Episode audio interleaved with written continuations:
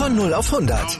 Aral feiert 100 Jahre mit über 100.000 Gewinnen. Zum Beispiel ein Jahr frei tanken. Jetzt ein Dankeschön, rubbellos zu jedem Einkauf. Alle Infos auf aral.de. Aral, alles super. Die Sportshow mit Malte Asmus und Andreas Thies. Alles rund um den Sporttag auf meinsportradio.de. Marc Marquez lässt seine Konkurrenten am langen Arm verhungern. Marcel Schröter kommt zum ersten Mal in seiner Karriere auf ein Podium und Romano Finati aus der Moto 2 beherrscht alle Schlagzeilen. Das sind die Schlagzeilen aus der MotoGP, vom MotoGP, Moto 2 und Moto 3 Wochenende im letzten Wochenende in Misano. Und darüber müssen wir sprechen. Das tue ich jetzt mit meinen beiden Kollegen von motorsporttotal.com, unserem Kooperationspartner. Einmal mit Ruben Zimmermann, der wieder das Moto 3 Rennen übertragen hat oder kommentiert hat. Hallo Ruben. Servus zusammen. Und einmal mit dem Redakteur von motorsporttotal.com, mit Gerald Dienberg. Hallo Gerald. Hallo, Servus.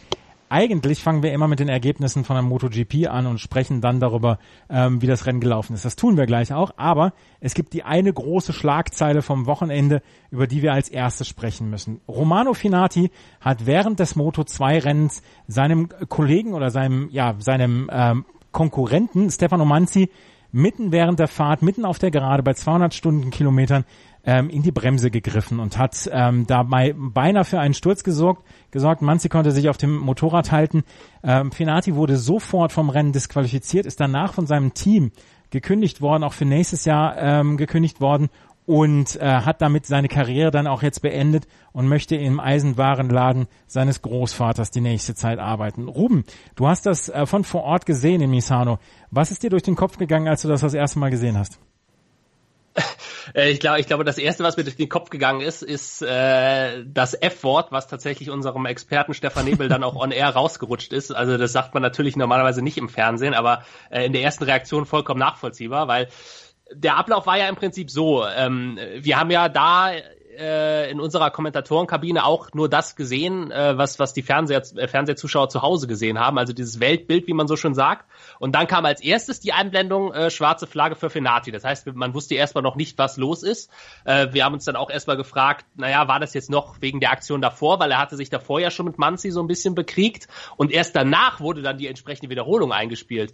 Und dann ja, im ersten Moment, als man das sieht, hat man äh, eben ja genau genau dieses F-Wort im Kopf gehabt, weil man einfach nur dachte, äh, also wenn das Ding schief geht, äh, dann dann liegt Mazzi da in einer Art und Weise auf auf der Nase, die nicht mehr schön ist. Also äh, ich persönlich habe sowas auch in, in dieser Form noch weder in der MotoGP noch irgendwo anders gesehen. Ähm, allein auf diese Idee zu kommen, äh, einem Konkurrenten mitten in die Gre äh, Bremse zu greifen und vor allem das, was ich besonders schlimm daran fand äh, im ersten Moment und auch nachträglich, ist ja, dass es, dass es Fenati mit voller Absicht gemacht hat. Also er war sich genau dessen bewusst, was er getan hat. Er ist neben seinen Gegner gefahren und hat dann diese Aktion gebracht. Es ist nicht so, dass es in einem Zweikampf direkt passiert ist, wo man den Gegner vielleicht ein bisschen anrempelt und dann im Endeffekt sagen kann, na ja, das ist jetzt aus der Hitze des Gefechts heraus passiert, er hat diese Aktion komplett überlegt gebracht. Er, er hat sich genau diesen Plan zurechtgelegt, ist neben seinen Gegner gefahren und hat ihm äh, an die Bremse gefasst. Und das ist das, was, was, äh, ja,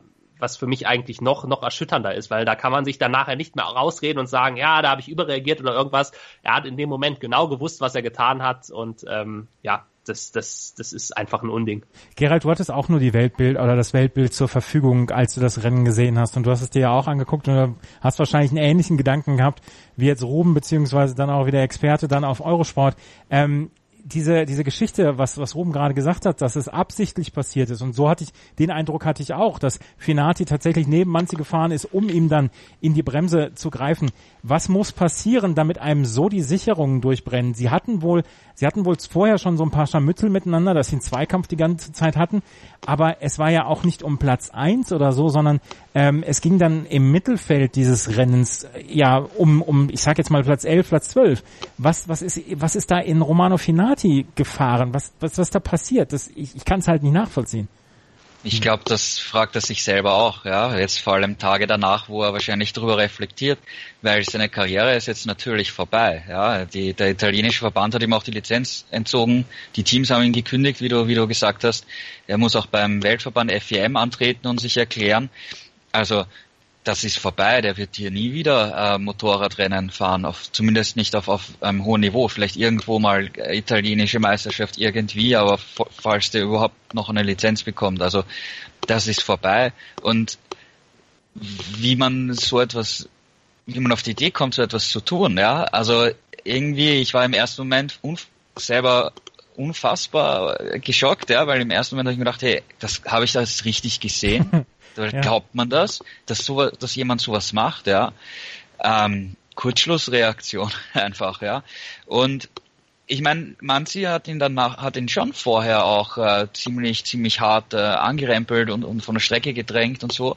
Dafür hat Manzi auch die Stapelstrafe von sechs Positionen Retour beim, beim nächsten Rennen bekommen. Effektiv gesehen hätte Finati das Rennen zu Ende fahren müssen, ja, dann hätte er zur Rennleitung gehen können, sich beschweren drüber und er ist aus dem Schneider und ist alles okay und, und Manzi bekommt die Geschichte ist erledigt, ja. Mhm. Und so hat er sich seine Karriere komplett zerstört, ja. Also es ist, es ist unfassbar, dass, dass so solche Dinge passieren, ja. Ähm, bei Finati weiß man, dass, dass er schon in der Vergangenheit immer wieder ähm, für, für extremere Szenen und, und Ausraster und so äh, gesorgt hat. Aber das ist natürlich die, die absolute, absolute Krönung. Ja. Auf der anderen Seite, wir wissen auch äh, bei, bei Rennfahrern, generell jetzt gesehen, wenn sie den Helm aufhaben, das Visier runterklappen, das Adrenalin strömt und sie in dem Rennen sind, dann, dann sind sie anders, als, als wenn du jetzt mit ihnen auf einen Café gehst und ja. plauderst. Ja. Aber, aber trotzdem, also das ist schon ein Unterschied. Aber dass jemand dann sowas macht, ja, das ist schon puh. Ja, aber, also aber das ist ja, Fenati, Fenati ist sich doch dessen bewusst, was er da macht, wenn er jemandem in die Bremse greift. Wenn, er ist ja Motorradfahrer und das nicht erst seit gestern und dann greift er einem Konkurrenten in die Bremse. Er weiß doch, was passiert bei solch oder was passieren kann bei solchen Dingen. Erstens hätte Manzi übers, übers Motorrad gehen können. Zweitens hätte die Maschine ja ihn auch mitreißen können. Da hat er sich selber ja auch in Gefahr gebracht. Ich meine, das da, da frage ich mich, äh, du hast es eben gesagt, also genannt als Kurzschlussreaktion da, da muss ja irgendwas komplett ausgefallen sein, weil er sich da selber auch in Gefahr gebracht hat. Ja, vielleicht hat er in dem Moment auch nicht dran gedacht, dass er, dass das auf Video aufgenommen wird, ja, dass er gefilmt wird. Ja, wenn du dich erinnern kannst an Argentinien, wo, wo Marquez halt relativ aggressiv gefahren ist, ähm, gab es ja auch die, die, die Stimmen, wo er selber gesagt hat, er steht halt extrem unter Beobachtung, die Kameras sind immer auf ihm, ihn gerichtet und jeder ist noch so kleine Detail wird äh, gefilmt, äh, diskutiert, auf Social Media äh, geteilt und so. Und, und dann hat er auch selber gemeint, da muss er auch sich bewusst werden im Rennen, wenn du jetzt hier wirklich voll im Adrenalin und und und äh, im, im Kampfmodus bist, äh, dass du dir dessen bewusst bist, ja. Und und äh, Fenati war sich, glaube ich, dem in dem Moment nicht mal bewusst, glaube ich, ja, vermute ich mal, äh, dass er dass er das dass er da gefilmt wird, vor allem weil es eben im Mittelfeld ist, ja. Und die die Kameras und alles ja in der Regel immer auf die Duelle ganz vorne an der Spitze äh, gerichtet sind und dass er da im Mittelfeld halt gefilmt wird und dann eben auch gleich dann mit Zeitlupe, dass man da schön hinzoomen kann und so, ja, in HD-Qualität. Ähm, ich glaube, das hat er wahrscheinlich auch gar nicht bedacht, weil wenn das jetzt gar nicht im, im Bild gewesen wäre, also, also überhaupt nicht gefilmt worden wäre, dann hätte der Mann sich vielleicht nach dem Rennen gesagt, ja, der hat mir in die Bremse gegriffen, ja, und andere hätten gesagt, komm, red keinen Blödsinn, das macht niemand, ja. Und dann wird, weißt du, dann würde dann so diskutiert werden und ich meine, wir wissen ja nicht, was, was früher vor 40, 30, 40, 50 Jahren auf den Rennstrecken alles so passiert ist, als vielleicht äh, drei Kameras an einer Rennstrecke gestanden sind. Ja, also ja, wir leben halt in einer Medienwelt, ja, wo alles, jedes Detail gefilmt wird, ähm, Social Media Geschichten, ja, wo es, was natürlich eine unschöne weitere Episode ist, dass seine Familie hier auch bedroht wurde und so über, über Social Media Kanäle, die er dann gesperrt hat. Das ist dann auch der unschönere Auswuchs ja, unserer Mediengesellschaft, in der wir heute leben. Aber ja, er, trotzdem MotoGP ist eine sehr beliebte Serie. Es, es strömen 100.000 so von Zuschauern an die Strecke. Und ähm, er weiß, dass er äh, auch im Brennglas von, von, von Medien ist, beziehungsweise von sozialen Medien. Und ähm, Ruben, diese, diese Strafe, die jetzt ausgesprochen worden ist, also Kündigung jetzt auch der Teams, dieses und nächstes Jahr, Entzug der Lizenz etc., ähm, fandst du die Strafe zu hart oder angemessen?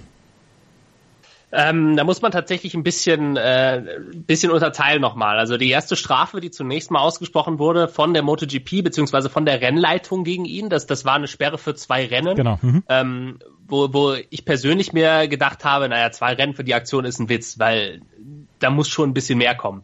Ähm, es kam dann eigentlich für mich auch wenig überraschend, dass äh, sowohl sein aktuelles Team als auch sein eigentlich neuer Arbeitgeber für 2019 dann jeweils die Verträge aufgelöst hat, weil das war vorhersehbar, dass, dass, dass man so einen Fahrer nicht mehr im Team behalten kann, weil das kannst du vor keinem Sponsor oder, oder keinem Partner mehr rechtfertigen, so einen Fahrer im Team zu haben. Insofern kam das relativ, äh, relativ offensichtlich eigentlich. Und genau aus dem Grund, Gerald hat das ja gerade auch schon angerissen, würde es extrem schwer haben, selbst wenn er es wollte, nochmal irgendwo in der Weltmeisterschaft unterzukommen, weil er ist auch kein Kind von Traurigkeit. Er hatte in der Vergangenheit schon die ein oder andere Aktion. Man hat ihm dann immer nochmal eine neue Chance gegeben und ich glaube, dieses Mal hat er den Bogen tatsächlich einfach damit überspannt.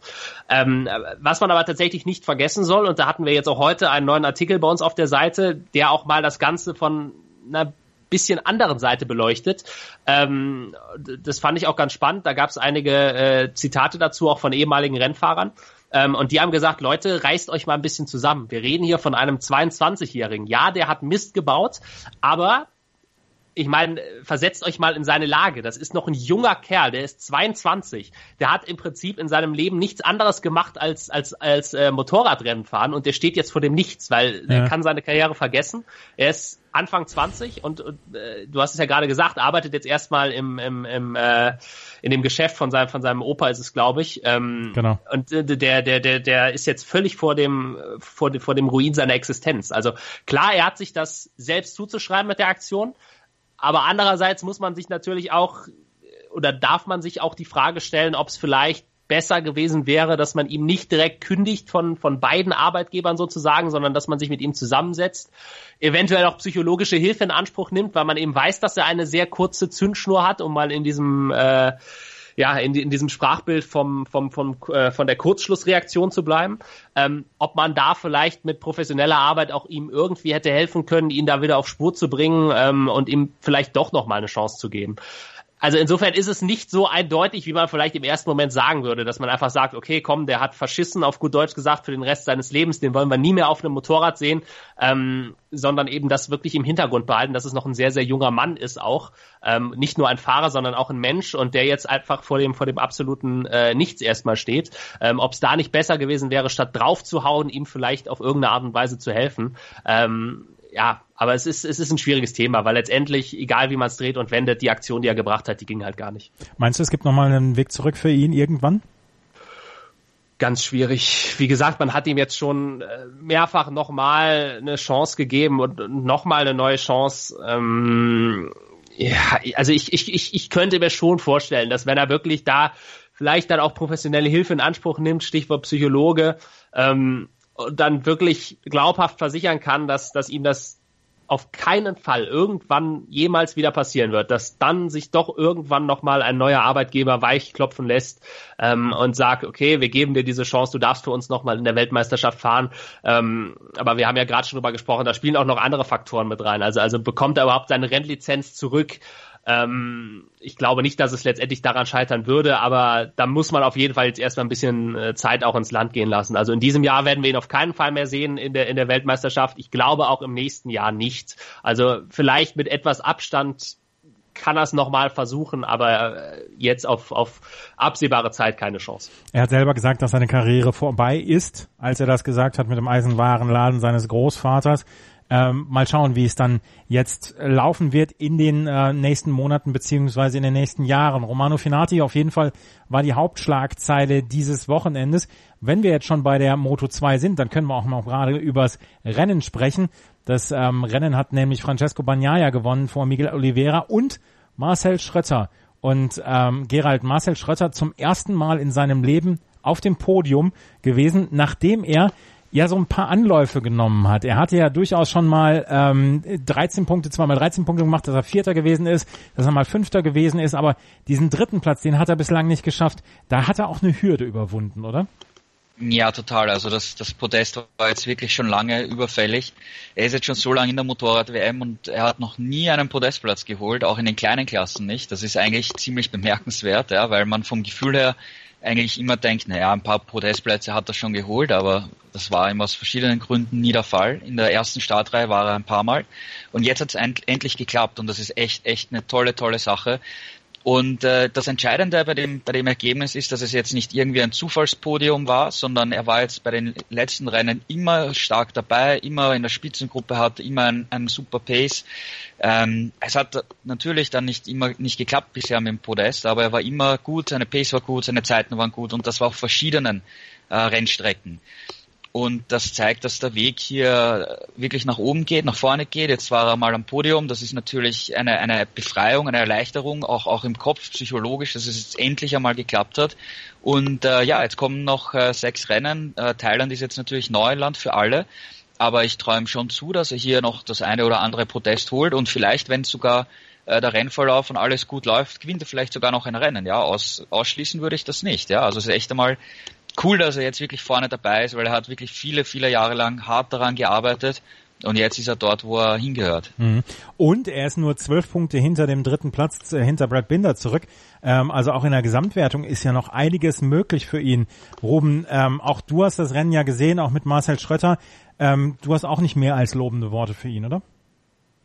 Ja, also ähm, ich, ich glaube, das ist ganz wichtig für ihn. Wir haben ja auch hier im Podcast schon in den vergangenen Rennen immer drüber gesprochen, dass es für ihn ja, einfach dieses eine Erlebnis braucht, dass der, äh, dass der Knoten mal aufgeht, dass er merkt, ja, ich kann aufs Podium fahren, weil dass er den Speed dazu hatte, das, das wussten wir eigentlich schon lange. Du hast diese vierten Plätze ja gerade schon angesprochen. Aber irgendwann muss es dann eben auch mal diesen, diesen Sprung geben, dass man eben tatsächlich auch da oben steht und weiß, hey, ich kann's. Und dann haben wir es schon ganz oft gesehen, äh, in jeder Sportart eigentlich, sobald dieser, äh, dieser Knopf im eigenen Kopf einmal äh, gedrückt wurde, dass man dann plötzlich eventuell auch eine Serie startet und äh, nachdem man eben weiß, dass man das Potenzial dazu hat und es auch umsetzen kann, dann plötzlich regelmäßig auch um Siege oder zumindest um Podestplätze mitfahren kann. Und was ich auch ganz beeindruckend fand, war dieses Manöver, was er in der letzten Runde nochmal gegen Miguel Oliveira gesetzt hat, ist am Ende nicht ganz aufgegangen.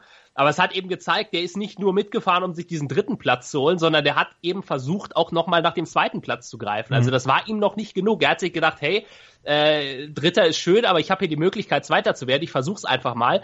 Wie gesagt, hat am Ende nicht funktioniert, aber in der Hinsicht hat er sich nichts vorzuwerfen. Er hat's versucht, ist ja am Ende dann trotzdem Dritter geworden ähm, und insofern alles richtig gemacht und ich hoffe wirklich, äh, dass jetzt dieser besagte Schalter umge umgekippt ist und dass er jetzt ähm, eben dann auch in den kommenden Rennen äh, sind ja noch ein paar bis zum Saisonende vielleicht noch ein, zwei weitere Mal aufs Podium fahren kann. Ja, und Miguel Oliveira wird sich glücklich schätzen, dass er hier Zweiter geworden ist hinter Francesco Bagnaia, weil der hat ihm jetzt in den letzten zwei Rennen insgesamt zehn Punkte abgenommen und hat in der Gesamtwertung jetzt die Nummer eins übernommen und ist acht Punkte vor Miguel Oliveira. Auf den Zweikampf ähm, Gerhard, Gerald, da können wir uns bis zum Ende der Saison freuen, oder?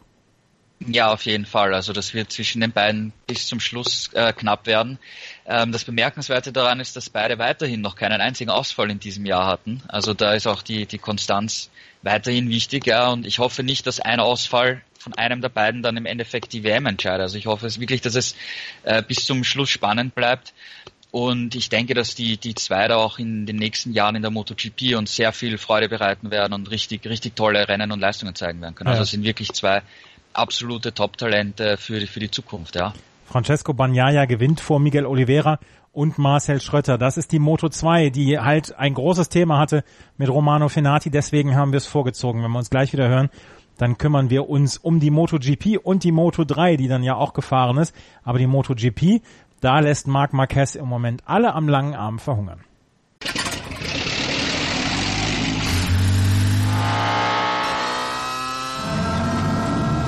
Von 0 auf 100.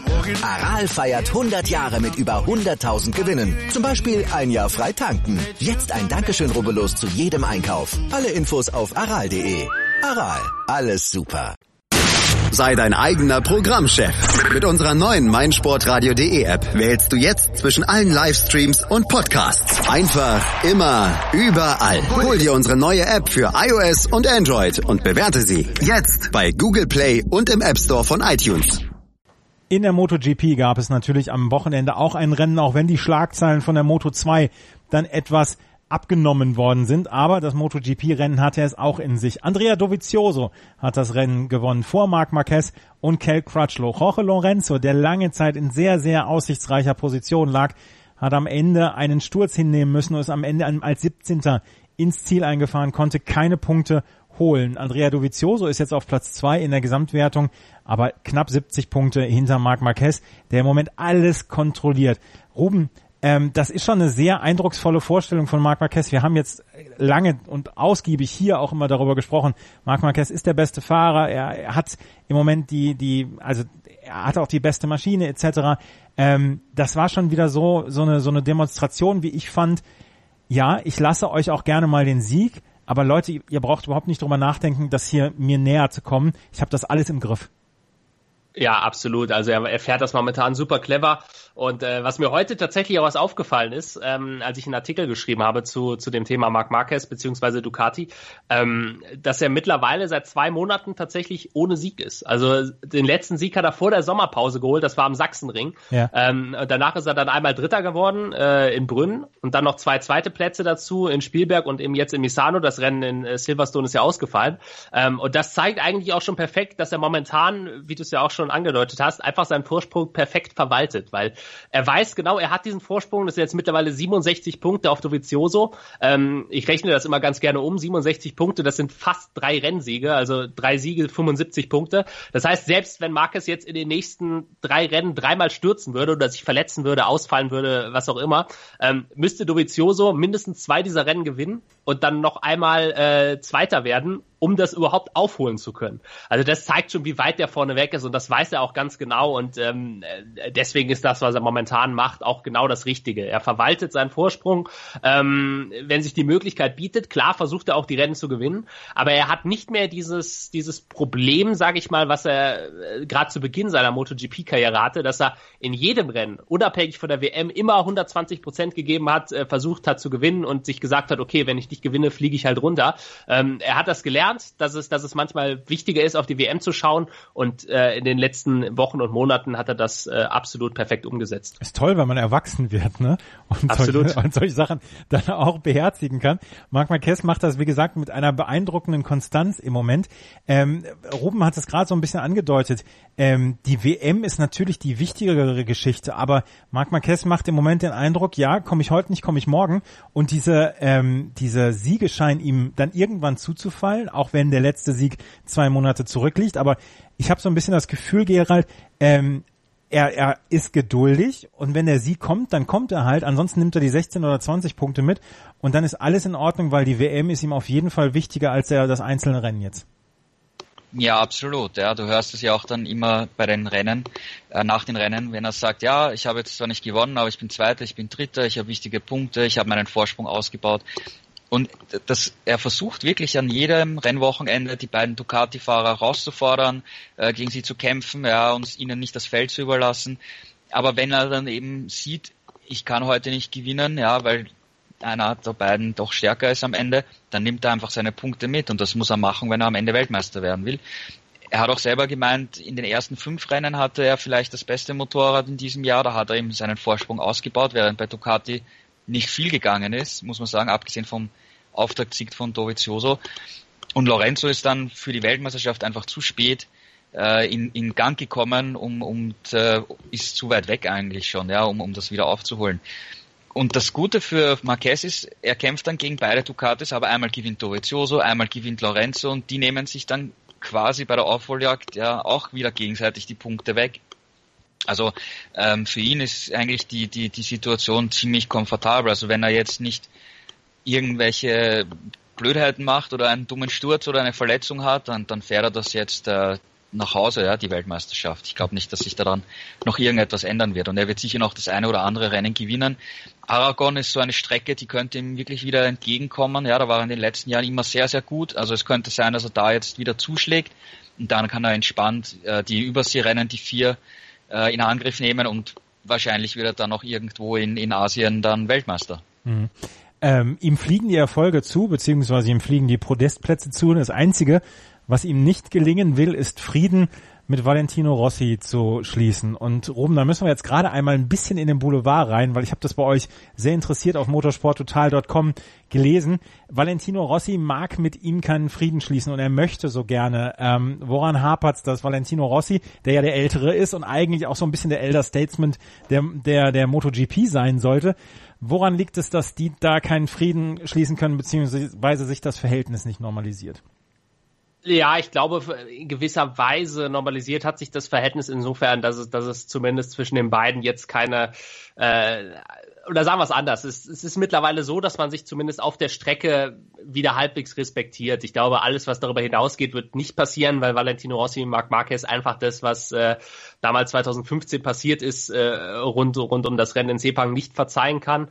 Ähm, jetzt war es an diesem Wochenende so, diese, diese Aktion, auf die du ja anspielst, ähm, dass Marc Marquez eben Valentino Rossi den Handschlag angeboten hat, hat sozusagen symbolisch und damit zeigen wollte, hey, zwischen uns ist alles in Ordnung. Und Rossi hat das dann abgeblockt, hat gesagt, nee, wozu, brauche ich jetzt nicht, äh, wir müssen uns hier nicht die Hand geben, passt doch alles zwischen uns.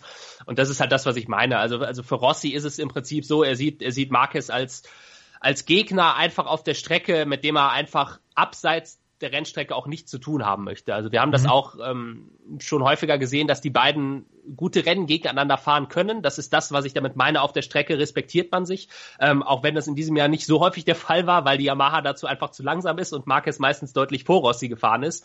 Ähm, Ah, und, und, und wie gesagt, also alles, was darüber hinausgeht, interessiert Rossi einfach nicht, weil für den existiert dieser Mensch, Marc Marquez, im Prinzip nicht mehr seit dem, was damals passiert ist. Äh, auf der Strecke hat man sich ähm, oder, oder sind beide professionell genug, um eben Rennen gegeneinander zu fahren, ohne dass man sich äh, gegenseitig in die Bremse greifen möchte, was wir an, an diesem Wochenende schon gesehen haben.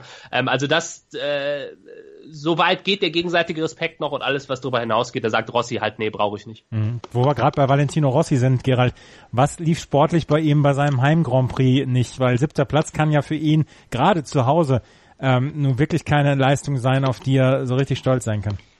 Ja, eben, gerade zu Hause. Das ist, glaube ich, ein, ein guter Stichpunkt, ja, weil die Tribünen waren alle voll mit äh, Rossi-Fans, gelben Fahnen, gelben Schals, Mützen, Hauben und so weiter. Ähm, und das ist aber auch genau der Punkt äh, zwischen dieser Rivalität äh, zwischen Marquez und äh, Rossi. Ja. Irgendwie hat mich das Ganze erinnert an diese ähm, Geschichten, die vor einem Boxkampf sind, ja, wo man ein bisschen den Gegner aufstachelt und so, ja, weil ähm, Marquez hat vor dem Wochenende dem italienischen Fernsehen ein Interview gegeben und hat ihm gesagt, er möchte gerne Frieden schließen. Und dann eben in der PK halt auch, ja. Und wieso macht er das genau? In der Öffentlichkeit noch dazu, ja, vor dem Heimrennen von Valentino Rossi. Ja. Und Rossi sagt beim Heimrennen natürlich, na, warum soll ich jetzt dir äh, den Handschlag geben, ja? Das ist mein Heimrennen, ja, weißt du? Ja. Also das ist so, das nicht das, also das ähm, Marquez hätte ja auch mal fernab der Öffentlichkeit zu seinem Motorhome gehen können, ja, und sagen, komm, äh, ja. quatschen wir uns aus und so und ist alles gut. Nein, auf, er macht das in der Öffentlichkeit und gerade beim Heimrennen von Valentino Rossi, ja, also das ist auch irgendwie unter Anführungszeichen so politisch motiviert, ja, und warum sollte dann Rossi drauf einsteigen, ja. ja. Ähm, also irgendwie war das für mich ja irgendwie auch ein bisschen eine Show, ja, und, und ich habe mir dann gedacht, das weiß ich natürlich nicht, ob das stimmt, ja, dass die zwei diese Geschichten vielleicht sogar ein bisschen kultivieren, ja, und weil sie wissen, ähm, die Fans stehen auch drauf, ja, auf so Rivalitätsgeschichten, ja, und Rossi war auch immer in seiner Karriere jemand, der einen Rivalen gehabt hat, ja, von, von Biaggi und so weiter über Gibernau und so, ja, Stoner dann, äh, Lorenzo, jetzt Marquez, ja, und, und irgendwie gehört das dazu, ja, und wenn eben sowas genau beim Heimrennen ist, ich würde das jetzt nicht wirklich überbewerten, ja, das war halt gut inszeniert auch, würde ich mal meinen. Und was hat dann jetzt sportlich gefehlt bei Valentino Rossi? Ja, die haben, Yamaha hat einfach mit, mit den Gripverhältnissen hier wieder Probleme gehabt und, und, und sind einfach nicht, nicht weitergekommen, ja. Ähm, Im Vinales ist etwas besser gelaufen bei ihm, aber trotzdem 16 Sekunden äh, hinten. hinten. Ähm, er hat sich von einer Suzuki schlagen lassen müssen. Also das ist äh, ja, es läuft halt nicht bei Yamaha, ja. Und wie gesagt, das ist jedes alle zwei Wochen das Gleiche. Äh, warten wir jetzt einfach mal den Winter ab und schauen, ob die dann irgendwie etwas finden, um für nächstes Jahr besser dazustehen, weil es wird auch bei den nächsten Rennen sich nicht äh, groß was ändern. Ja, vielleicht Phillip Island, ja, eine flüssig zu fahrende Strecke, da kann ich mir vorstellen, dass sie wieder eine Rolle spielen, aber sie sind halt ganz klar hinter Ducati und, und Honda Marquez und Crutchlow eben auch, war, war auch wieder schneller. Und an einem guten Tag wären sie halt dahinter Vierter, Fünfter und wenn es ein schlechter Tag ist, dann fahrt halt auch ein Rins davor. Ja, das ist halt die Situation bei Yamaha und das wird bis, sich bis Jahresende eigentlich nicht mehr ändern. Hm. Dann lass uns doch nochmal zur Ducati kommen und zu Andrea Dovizioso, über den wir jetzt bislang noch zu wenig gesprochen haben, weil er der große Sieger des Wochenendes in Misano ist. Er hat jetzt hintereinander einen dritten, einen, einen ersten, einen dritten, einen ersten Platz gemacht. Das erste Rennen des Jahres hat er gewonnen. Und Ruben, was war dazwischen los? Dazwischen hat er bis auf einmal, äh, als er den zweiten gemacht hat, ähm, ist da nichts gelaufen für Andrea Dovizioso. Und jetzt kommt er auf einmal wieder richtig auf Touren. Und dann ja auch viel zu spät, um vielleicht noch in der ähm, Gesamtwertung was, äh, was kaputt zu machen. Ähm, was ist da zwischendurch schiefgelaufen und was läuft jetzt besser als äh, noch vor vier oder fünf Rennen? Äh, ja, du hast es im Prinzip schon gesagt. Also dazwischen ist das passiert, nämlich, dass er die WM äh, in diesem Zeitraum weggeschmissen hat. Also ich, ich sehe tatsächlich diesen, diesen sechsten Platz in Argentinien oder diesen fünften Platz in Austin, wo er nicht kämpfen konnte vorne äh, um den Sieg. Die sehe ich persönlich gar nicht mal als so dramatisch an. Also viel schlimmer, was, was ihn letztendlich in diesem Jahr die WM kosten wird, äh, das waren die Rennen, wo er nicht ins Ziel gekommen ist. Er hat äh, zwei Stürze gehabt in äh, Le Mans und in Barcelona. Ähm, dazu einmal abgeräumt worden in Jerez. Und diese drei Nuller, das ist das, was am Ende äh, ihn darum, darum bringt, überhaupt jetzt noch um die Weltmeisterschaft mitkämpfen zu können. Ähm, es waren einfach Strecken dabei, wie zum Beispiel Austin, die äh, einfach der Ducati nicht so gut gelegen haben. Also in Austin wusste eh eigentlich vorher jeder, dass Marquez da gewinnt. Und insofern sage ich, dieser fünfte Platz dazwischen, der macht nicht so, so einen großen Unterschied. Ähm, und er hätte tatsächlich, wenn er diese Punkte mitgenommen hätte, äh, in den Rennen, wo er letztendlich gestürzt ist, sagen wir mal, er wäre in jedem Rennen äh, Dritter geworden beispielsweise, dann wäre, dann hätte er jetzt alleine durch diese durch diese Aktion ähm, knapp 50 äh, Punkte mehr. Genau, knapp 50 Punkte mehr auf dem Konto. Und dann wäre er nämlich dran bis bis ungefähr auf 20 Punkte an Marquez, wäre noch voll drin im Rennen mhm. um die WM. Und insofern sind es nicht diese diese fünften, sechsten oder auch siebten Plätze, wie zum Beispiel am Sachsenring, wo er Siebter geworden ist, äh, die ihm am Ende das Genick brechen werden, weil weil Sachsenring war auch so eine Strecke, da wusste man vorher, das wird für Ducati kein gutes Wochenende. Es sind tatsächlich diese, diese Nuller, die ihm da am Ende ähm, den Titel oder zumindest die Titelchance kosten werden. Weil selbst wenn er in diesen Rennen nur mit fünften, sechsten Plätzen sich zufrieden gegeben hätte, dann wäre er jetzt deutlich näher dran und äh, könnte Marquez nochmal unter Druck setzen. Und jetzt haben wir eben stattdessen genau die Situation, über die wir ja zu Beginn gesprochen haben, nämlich dass Marquez gar keinen Druck mehr hat und einfach locker zweite, dritte Plätze mitnehmen kann, äh, weil es ihm trotzdem reicht. Ja, ähm, also sportlich eigentlich alles in Ordnung bei Andrea Dovizioso. Allein einmal, wie gesagt, wie du gesagt hast, abgeräumt, zweimal gestürzt. Diese drei Rennen, die haben ihm am Ende das Genick gebrochen. Ja, ja. absolut. Also das, das wird Gerald, glaube ich, genauso sehen. Ja, Gerald?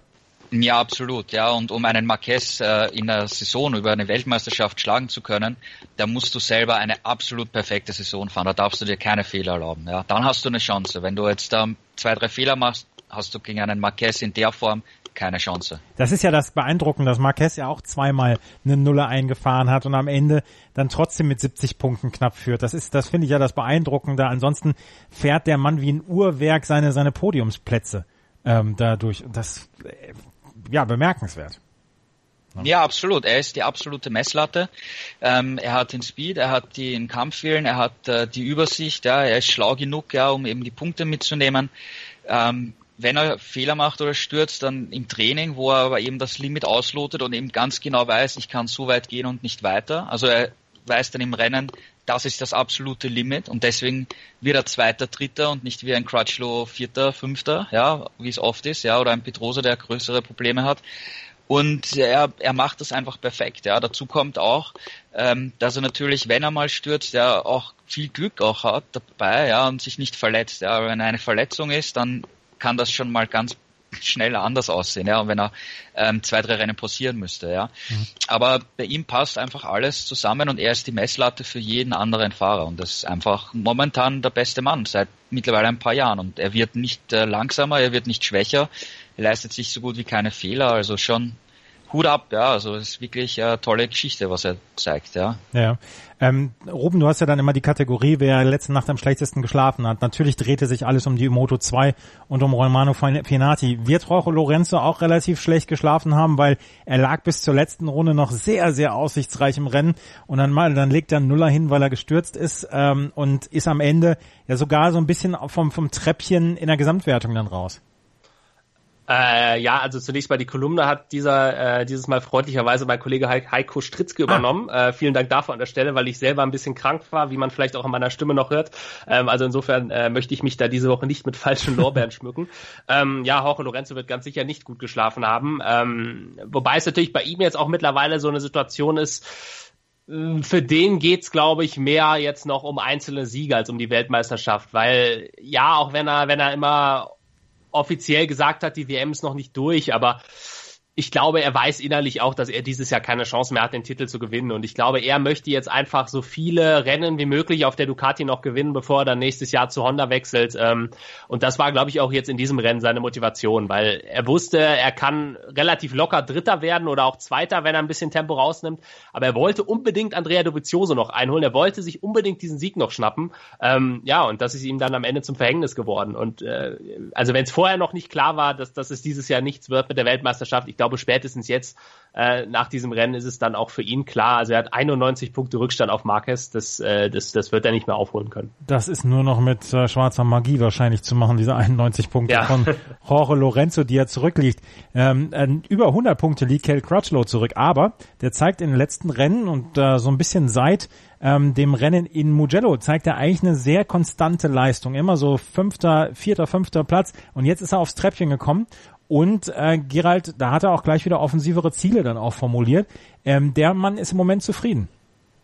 Ja, es läuft bei ihm insgesamt sehr gut und äh, er übernimmt eigentlich die Rolle, die, die er einfach bei Honda hat. Er ist immer direkt hinter der den Top-Trio, momentan eben zwischen hinter Marquez, Dovizioso und Lorenzo, die momentan einfach die Pace machen. Er ist immer direkt dahinter. Um direkt mitkämpfen zu können, da fehlt's halt ein bisschen, aber wenn vorne irgendwas passiert, ist er da und äh, nimmt dann einen Podestplatz mit, ja. Oder wenn du dich erinnern kannst, äh, wie mal vor zwei Jahren in, in Australien äh, Marquez gestürzt ist, Crutchlow war dahinter und hat den Sieg mitgenommen und damit wieder 25 wichtige Punkte äh, für Honda, die damals die Marken-WM gewonnen haben. Also er ist genau da hinter der Spitzengruppe und wenn was ist, nimmt er einfach das Ergebnis mit, profitiert und das ist halt seine Aufgabe, seine Rolle bei Honda und ähm, er ist gut dabei, absolut, ja. Ja, also Cal Crutchlow dann im Moment auch tatsächlich immer mit wieder mit guten Leistungen in der ähm, Gesamtwertung ist Crutchlow, jetzt habe ich die Seite verrissen, auf Platz 6, glaube ich, ne? Ja. Ist auf Platz 6 im Moment. Ein Wort noch, äh, Ruben zu Stefan Bradl, der hat es nicht ins Ziel geschafft. Woran lag es äh, dieses Mal? Ähm, tatsächlich, tatsächlich bei Stefan Bradl, äh, bevor, bevor ich dazu komme, ähm, äh, würde ich in diesem Zusammenhang gerne mal äh, noch sagen, dass man seine Leistung auch immer ein bisschen, bisschen einordnen muss, weil ähm, er konnte jetzt nicht mithalten mit mhm. den äh, mit mit den anderen Honda-Piloten ähm, und insofern fällt natürlich diese äh, unabhängig jetzt von seinem Sturz, sondern einfach gemessen an seinen Zeiten am gesamten Wochenende und da fällt natürlich dann äh, ist immer leicht zu sagen, ja Stefan Bradl, der ist deutlich langsamer, nicht nur als ein Marquez, sondern eben auch beispielsweise als ein Crutchlow ähm, und dazu muss man tatsächlich wissen ähm, bei diesen Wildcard-Einsätzen, die beispielsweise ein Stefan Bradl hat und ja auch die anderen äh, Testpiloten, ähm, ist es natürlich nicht so, dass die tatsächlich ein normales Rennwochenende fahren. Also diese Wildcard Einsätze sind letztendlich schon dazu da, Sachen äh, für Honda zu testen auch und man kann also das nicht mit einem normalen Rennwochenende vergleichen und insofern muss man diese Zeiten, die dort von Bradl und eben auch den anderen Testpiloten gesetzt werden, ähm, immer ein bisschen in Relation setzen. Ähm, ja, jetzt im Rennen war es halt so, dass er dann letztendlich gestürzt ist. Ähm, er selber sagt, dass es, dass es vielleicht äh, ein schlechter Reifen war, den er da erwischt hat, also, also sprich Materialversagen. Ähm, ich glaube, komplett geklärt ist es noch nicht, ähm, aber das, das, ja, also, also wie gesagt, es ist für ihn, für ihn ohnehin, er ist da so ein bisschen das Versuchskaninchen. Normalerweise nicht, was die Reifen angeht, weil die sind für alle gleich. Aber gerade was auch einzelne Teile am Motorrad angeht, ähm, muss er eben auch an diesen Rennwochenenden immer das Material verwenden, was Honda äh, ihm da hinstellt. Ähm, und insofern sind seine Leistungen, äh, die er da abliefert, natürlich auch immer äh, ein bisschen in Relation zu sehen. Ich glaube tatsächlich, wenn ein Stefan dürfte, ähm, dann würden wir ihn auch in den Zeitenlisten, was Training und Qualifying angeht, äh, deutlich weiter vorne sehen. Also ich wollte, das war keine Wertung in meiner äh, Frage. Nein, nein, überhaupt nicht, überhaupt nicht. Das war nur, das war nur generell was, was, was mir auf dem Herzen lag, was ja. ich gerne mal loswerden wollte, weil, weil es, glaube ich, auch einfach äh, vielen Zuschauern nicht klar ist, dass eben äh, ein Stefan Bradl nicht da ankommt äh, und man das angeht, äh, wie beispielsweise ein Valentino Rossi oder ein Marc Marquez ein Rennwochenende angehen würden. Also klar, man arbeitet natürlich schon mit Training, äh, Qualifying und so weiter aufs Rennen hin. Ähm, nur es ist halt schon so, dass letztendlich immer noch Honda die Richtung vorgibt, in die mhm. Bradl arbeiten muss und dass, dass er eben da nicht freie Hand hat, zum Beispiel was das Setup angeht. Ja, also auf jeden Fall, Stefan Bradl ist dann ausgefallen. Ähm, das Rennen hat Andrea Dovizioso gewonnen und am Ende ist Marc Marquez natürlich immer noch ganz, ganz weit in Führung. Und dann können wir noch mal gerade übers Moto 3 Rennen sprechen, weil das nämlich ja am Wochenende dann auch ähm, durchgeführt worden, äh, worden ist. Und ähm, Ruben, du hast es kommentiert, Lorenzo Dalla Porta konntest du zum ersten Mal ganz oben auf dem Treppchen begrüßen. Ja, absolut äh, sensationelle Leistung von Dalla Porta hat eigentlich im ganzen Rennen keinen einzigen Fehler gemacht, als einer der wenigen übrigens. Ähm, jeder, der es gesehen hat, es war ein, ein relativ chaotisches Rennen. Wir hatten gleich zu Beginn einen Massensturz, unter anderem Aaron Canet, Enea Bastianini, äh, drin verwickelt, äh, Auslöser das Ganze ein, ein äh, Highsider von Jaume Massia und ähm, so eng wie es in der Moto 3 zugeht, ist daraus dann eben eine Kettenreaktion entstanden, die relativ böse aussah tatsächlich. Also da hat's, äh, ich glaube, es waren sechs Fahrer am Ende zu Boden gerissen, auch ein Nico Bolega, der sich für sein Heimrennen relativ viel ausgerechnet hatte. Ähm, insofern wurden da gleich mal mehrere Fahrer die vielleicht Chancen zumindest aufs Podium gehabt hätten, äh, gleich mal aus der Verlosung rausgenommen. Ähm, und dann die, die entscheidende Szene gab es eigentlich auch äh, in der Schlussphase, als Marco Besecchi in Führung liegend gestürzt ist ähm, und so dadurch ja dann im Endeffekt auch wieder äh, die WM-Führung an Jorge Martin verloren hat. Also es gibt eigentlich zwei Sieger an diesem, an diesem Wochenende in der Moto 3. Äh, der eine natürlich Dalla Porta, der, wie du schon sagst, seinen ersten Sieg feiern konnte und der andere Jorge Martin, weil der wieder zurück ist an der WM, äh, an der WM-Spitze. Und tatsächlich bei Marco Besecchi muss man jetzt langsam die Frage stellen, ob ihm vielleicht doch die nötige Reife dann fehlt, um in diesem Jahr schon Weltmeister zu werden, weil er einfach jetzt schon den dritten Sturz hatte in diesem Jahr, äh, komplett selbst verschuldet. Also wir haben es gerade bei Andrea Dovizioso angesprochen in der MotoGP, auch der ist zu oft gestürzt am Ende einfach. Ähm, und auch Besecchi hat jetzt eben schon den dritten Sturz gehabt, der vermeidbar gewesen wäre. Und das ist dann vielleicht am Ende des Jahres auch zu viel, um Weltmeister zu werden. Also noch ist er dran an Martin. Es sind nur acht Punkte. Es ist noch lange nicht alles verloren für ihn. Also die Ausgangsvoraussetzung natürlich eine ganz andere als in der MotoGP. Ähm, aber irgendwann müssen diese Fehler mal auf, äh, halt auch aufhören. Und auch er muss das offensichtlich noch lernen, dass es eben manchmal besser ist, einen dritten oder vierten Platz mitzunehmen, ähm, als es dann eben zu übertreiben und am Ende ganz mit leeren Händen nach Hause zu gehen. Aber für uns Fans ist das ja durchaus eine komfortable Situation. Martin ist im Moment mit 166 Punkten vorn. Dahinter, du hast es gesagt, Marco Besecchi, acht Punkte dahinter.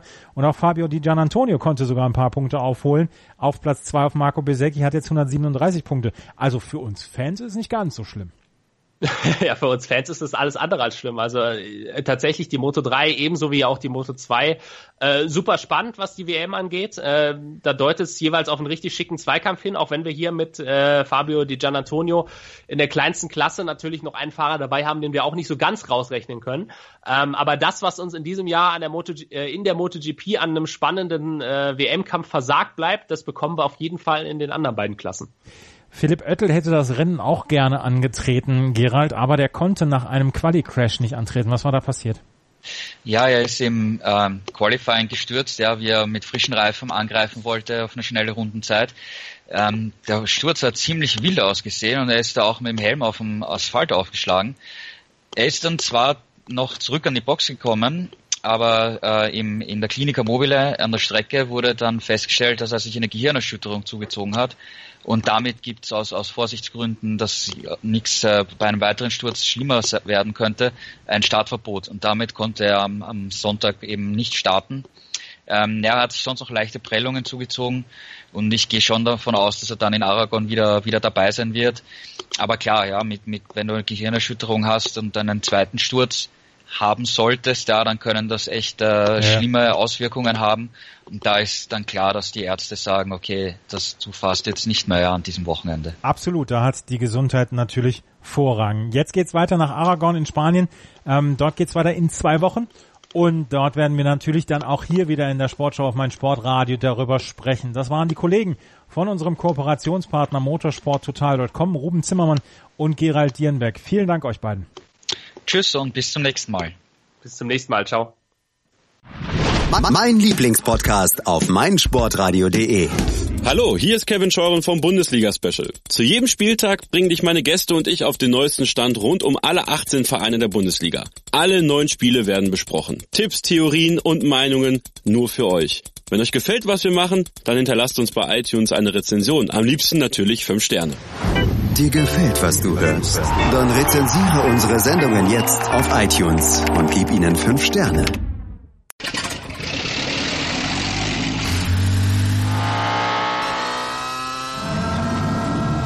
Von 0 auf 100. Aral feiert 100 Jahre mit über 100.000 Gewinnen. Zum Beispiel ein Jahr frei tanken. Jetzt ein Dankeschön, rubbellos zu jedem Einkauf. Alle Infos auf aral.de. Aral, alles super. Wie viele Kaffees waren es heute schon? Kaffee spielt im Leben vieler eine sehr große Rolle. Und das nicht nur zu Hause oder im Café, sondern auch am Arbeitsplatz. Dafür gibt es Lavazza Professional. Kaffee am Arbeitsplatz, der genauso lecker schmeckt wie in eurem Lieblingscafé. Die perfekte Kaffeelösung für jede Art von Unternehmen. Klein, mittel, groß. Ihr habt auf jeden Fall einen Kaffee, der schmeckt. Die richtige Motivation für eure Arbeitstage. Alle Infos zu Lavazza Professional findet ihr auf lavazzapro.de mit allen Kaffeelösungen für euer Büro. Ich habe mich natürlich schockverliebt, weil die war wirklich ganz, ganz klein. So begann die Mensch-Hund-Beziehung zwischen Christina und Tierschutzhund Frieda. Und wie es danach, nach dem ersten Moment der Verliebtheit, so weiterging und welche Klippen es danach zu umschiffen galt, das hört ihr in der neuen Ausgabe von Iswas Dog, dem Podcast für harmonische Mensch-Hund-Beziehungen. Ist was, Dog? Mit Malte Asmus. Überall, wo es Podcasts gibt.